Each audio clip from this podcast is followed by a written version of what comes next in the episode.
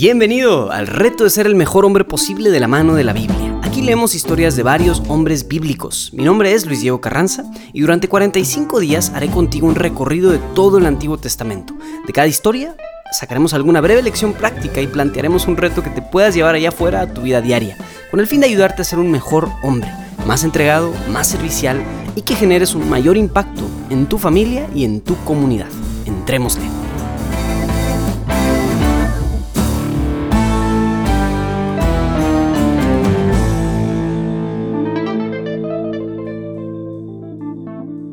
¿Qué tal? Espero que no te hayas vuelto loco con los 30 minutos de silencio el día de ayer.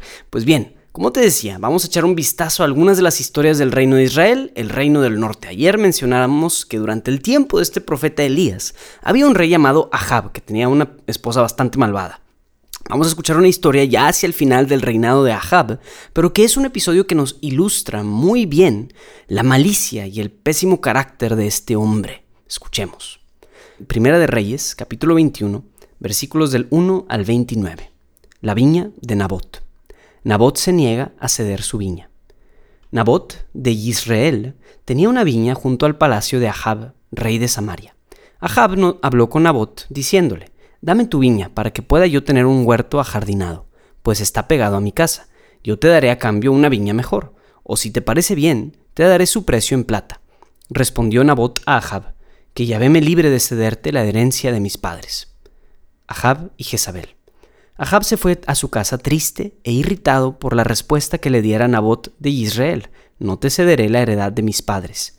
Se postró en su lecho, volvió la cara y no comió alimento alguno. Jezabel, su mujer, se le acercó y le dijo, ¿Qué pasa, que estás entristecido y no comes alimento alguno? Él le respondió, Hablé con Nabot de Israel y le propuse, dame tu viña por su valor en plata, o si lo prefieres te daré otra viña a cambio y me respondió, no te cederé mi viña. Jezabel, su mujer, le replicó, ya es hora de que ejerzas el poder regio en Israel. Álzate y come, y se te alegrará el ánimo. Yo me encargaré de darte la viña de Nabot de Israel. Asesinato de Nabot. Escribió cartas con el nombre de Ahab y las selló con su sello, y las envió a los ancianos y notables que vivían junto a Nabot. En las cartas escribió lo siguiente, Proclamad un ayuno y sentad a Nabot al frente de la asamblea. Sentad al frente a dos hombres hijos del diablo, que testifiquen contra él diciendo, Tú has maldecido a Dios y al rey.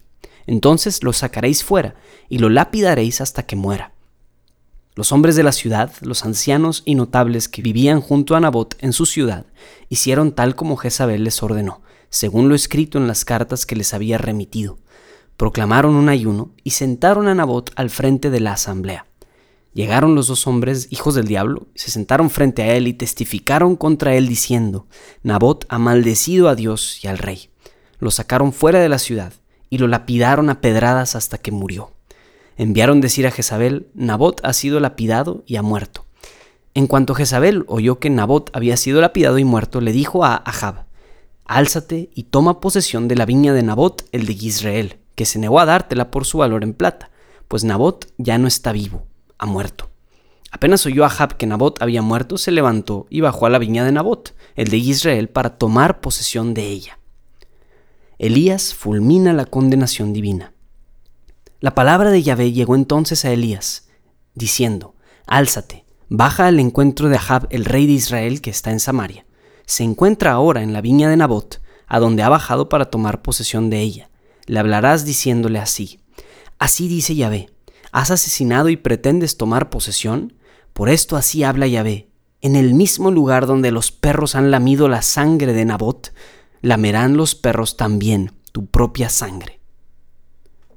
Palabra de Dios. Pues aquí tenemos a Ahab, el peor de los reyes de Israel. Ah, pero aquí, más que como un rey, lo vemos comportarse como un niño berrinchudo, que quiere tener cualquier cosa que se le antoje.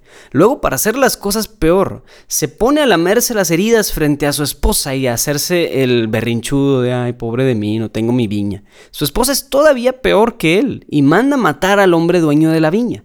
Y el pasaje termina diciéndonos que Dios no va a dejar impune este crimen de Ahab y efectivamente, al siguiente capítulo del libro literal nos narra cómo Ahab se murió y los perros lamieron su sangre en ese mismo lugar donde había muerto Nabot.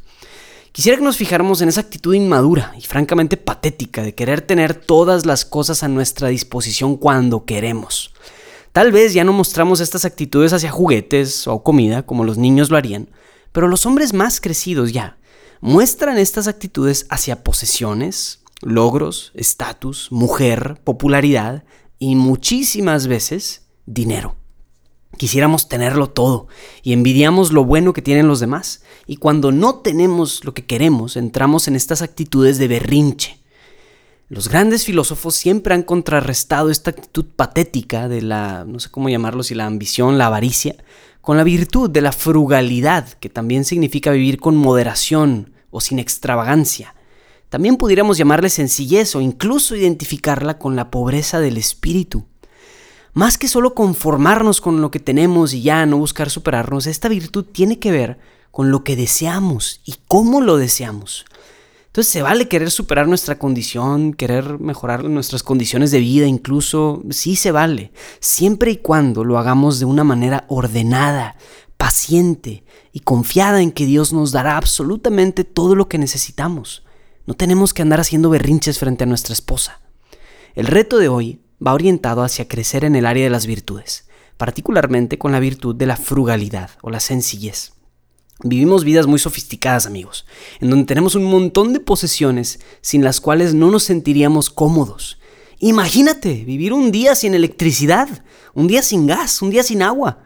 Sin duda, estas experiencias nos harían más sencillos, nos harían más agradecidos también con lo que ya tenemos. Nos harían darnos cuenta también de que no necesitamos demasiado para ser felices. De hecho, francamente, no necesitamos ninguna posesión para ser felices. Para crecer en esta virtud de la sencillez, quiero retarte a que hoy no hagas ningún gasto indispensable. ¿A qué me refiero? más bien no, no hagas ningún gasto que no sea indispensable, perdóname. Dígase pedir comida a domicilio, ir a un restaurante, comprarte un café o unas galletas o hasta comprar cosas en Amazon que la verdad ni siquiera necesitas. Entonces esas extravagancias vamos a dejarlas a un lado. Deja de vivir con esa extravagancia y de derrochar tus posesiones. Ese es el primer paso para vivir con esta virtud.